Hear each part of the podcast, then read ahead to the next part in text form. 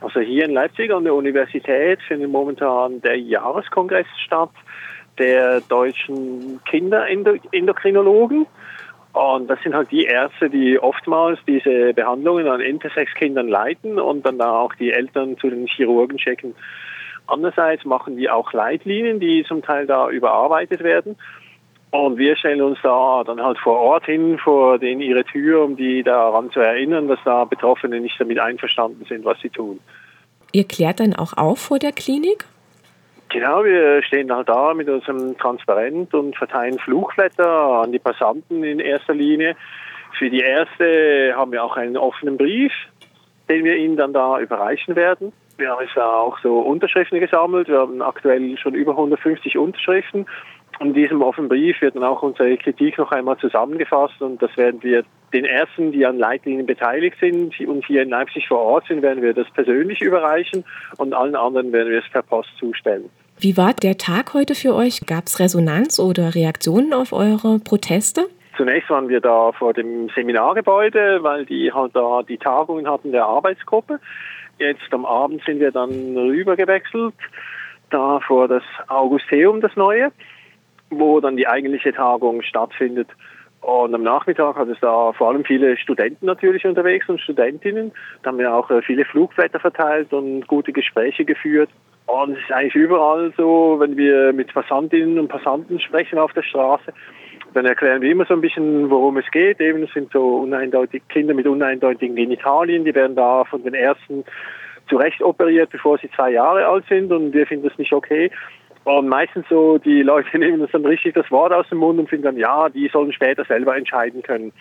Mhm. Und auch heute war so gesehen die Resonanz sehr gut. Es gibt ja in den Kinderrechtskonventionen auch einen Artikel, wo eben gesagt wird, dass die Kinder eben ein Recht auf Informationen, freie Meinungsäußerung haben und äh, die werden dann eben bei solchen Entscheidungen nicht mit einbezogen. Was sind denn eure Erfahrungen? Wie hat sich das denn entwickelt? Werden die Kinder zunehmend mit einbezogen in diese Entscheidungen oder eben, also wenn es geht halt, ne, wenn die das, wenn das möglich ist oder nicht? Also zum Teil ist es so, da werden nicht mal die Eltern wirklich mit einbezogen. Mhm. Auch da Eltern werden oft so mit Halbwahrheiten abgespiesen und es wird nicht die ganze Geschichte erzählt. Da hat sich jetzt vielleicht schon ein bisschen was getan in den letzten 10, 20 Jahren. Mittlerweile gibt es unter den Ärzten auch eine Diskussion, so dass man die Eingriffe vielleicht ein bisschen später dann erst machen soll. Momentan diskutieren sie, dass man es zum Beispiel erst vor der Pubertät dann machen soll, so mit zehn Jahren. Aber wir finden da auch ein zehnjähriges Kind ist da gar nicht fähig, eine informierte Entscheidung zu treffen über eine kosmetische Genitaloperation, wo das Risiko besteht, dass das sexuelle Empfinden da vermindert wird oder ganz verloren geht. Weil wir finden, es geht halt auch immer auch um Lustorgane und solange man das nicht einmal schon selber ausprobiert hat, kann man da gar nicht wirklich informierte Entscheidungen darüber treffen.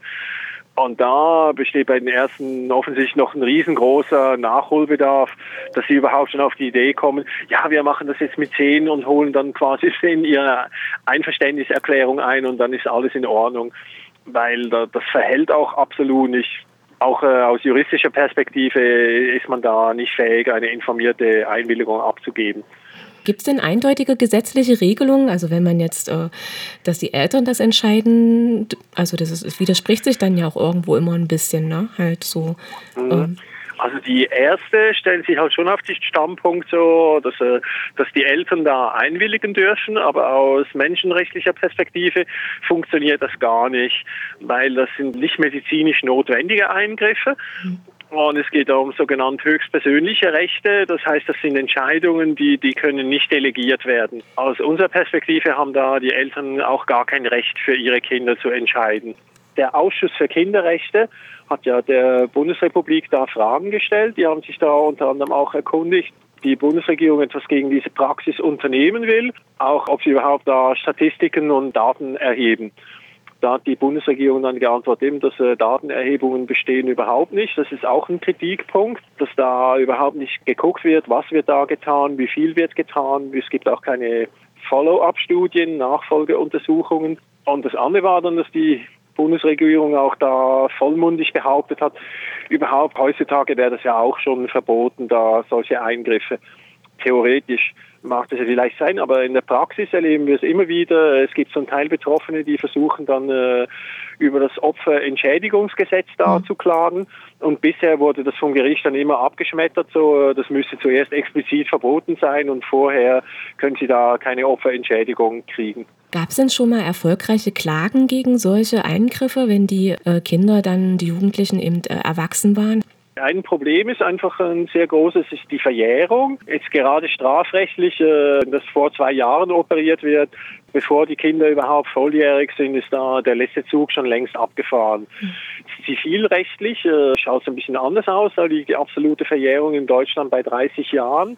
Und 2008 gab es so, das war weltweit der allererste Fall, dass Christiane Völling, eine Betroffene, da ihren früheren Chirurgen auf dem Zivilweg noch verklagen konnte. Das war aber auch eine riesen Ausnahme, weil da ging es um einen Eingriff, der wurde erst im Alter von 18 Jahren durchgeführt. Und auch bei ihr, sie hat, glaube ich, buchstäblich in der letzten Woche, bevor Eintritt der absoluten Verjährung, hat sie da ihre Klage einreichen können. Sie hat sie dann auch gewonnen. In den USA ist übrigens auch noch ein Verfahren am Laufen. Das ist jetzt auch da. Dort sind übrigens jetzt äh, alle an der Behandlung Beteiligten sind angeklagt. Sie haben zum Teil dann auch versucht, alle, die da nicht selber das Kartell geführt haben, da dass das Verfahren gegen sie eingestellt werden soll. Da hat aber das Gericht bisher alle Einträge abgewiesen. Auch das ist sehr spannend, wie sich das weiterentwickeln wird. Ansonsten ist aber so, wir wissen von vielen, vielen Betroffenen, die da gerichtlich vorgehen wollten, um ihr Recht zu bekommen, und diese Verfahren wurden alle, alle eingestellt wegen der Verjährung. Es ist sehr, sehr schwierig, da zu seinem Recht zu kommen, obwohl jetzt zum Beispiel die Konvention gegen Folter und auch andere Menschenrechte ist eigentlich immer, wenn Unrecht geschieht, dann muss das auch geahndet werden und Betroffene haben Anspruch darauf, dass sie da auch klagen und vor Gericht gehen können. Und da besteht offensichtlich da aber noch ein riesiger Mangel, dass das gar nicht so ist, wie es eigentlich sein sollte in Bezug auf Intersexverstümmelungen. Was meinst du denn, warum das da nicht so strikt äh, umgesetzt wird, das Verbot?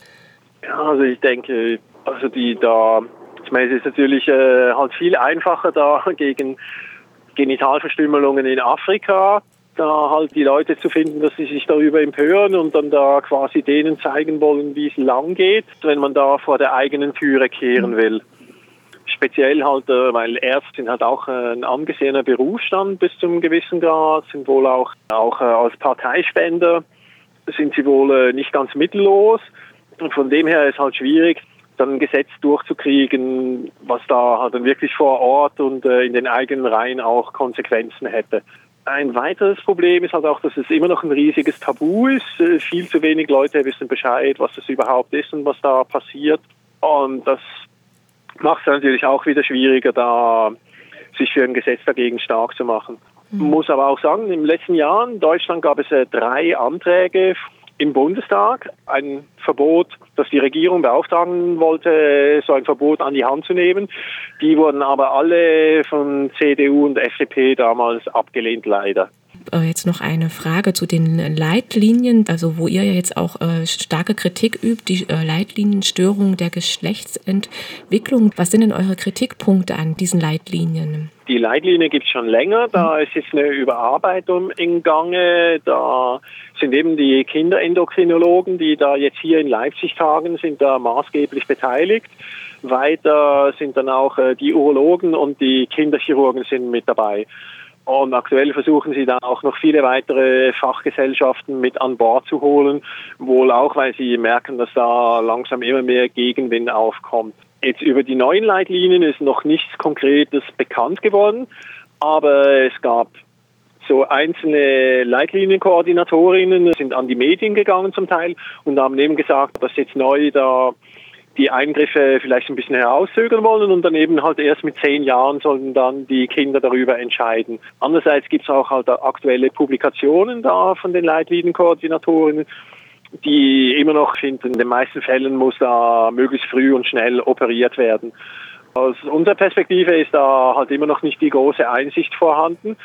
Und offensichtlich muss da noch zuerst eine ganze Menge mehr öffentlicher Druck entstehen, bevor da wirklich äh, dann Nägel mit Köpfen mal gemacht werden. Und unsere Einschätzung ist also tatsächlich, dass äh, solange es nicht ein gesetzliches Verbot gibt oder irgendeine gesetzliche Regelung, da wird sich wohl leider kaum grundlegend was ändern ist ja auch so, Betroffene gehen schon seit 20 Jahren auf die Straße und üben öffentliche Kritik und fordern die Ärzte auf, da diese Behandlungen zu ändern bzw. abzuschaffen. Aber bisher hat das leider alles ja noch nicht wirklich gefruchtet.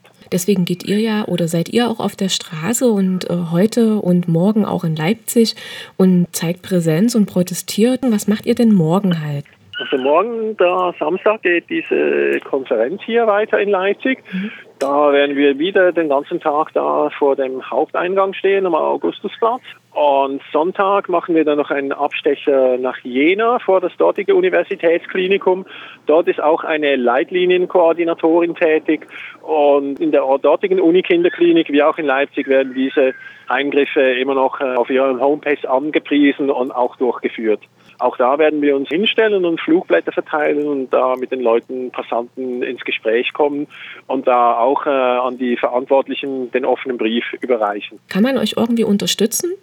Also ja, wir sind natürlich immer froh, wenn wir da nicht ganz alleine auf der Straße stehen. Ein anderer wichtiger Punkt da, wer nicht persönlich hinkommen kann, man kann sich informieren. Wir haben ja auch eine Homepage zwischengeschlecht.org und einen Weblog zwischengeschlecht.info. Man kann auch einen Newsletter abonnieren, dann ist man immer auf dem Laufenden, wenn was passiert. Im sind wir sind mittlerweile auch äh, dazu übergegangen, immer wenn wir offene Briefe machen, dann sammeln wir immer Unterschriften. Und sind wir natürlich auch um solche Unterstützung sehr froh. Ein ganz, ganz wichtiger Punkt, denke ich, ist einfach immer, dass halt Leute sich informieren sollten. Auf dem Internet findet man ja heute eine Menge Informationen auch über Intersex-Genitalverstümmelungen und sich da so ein bisschen bilden und dann halt auch darüber reden, damit dieses Tabu auch endlich ein bisschen aus der Welt geschafft wird.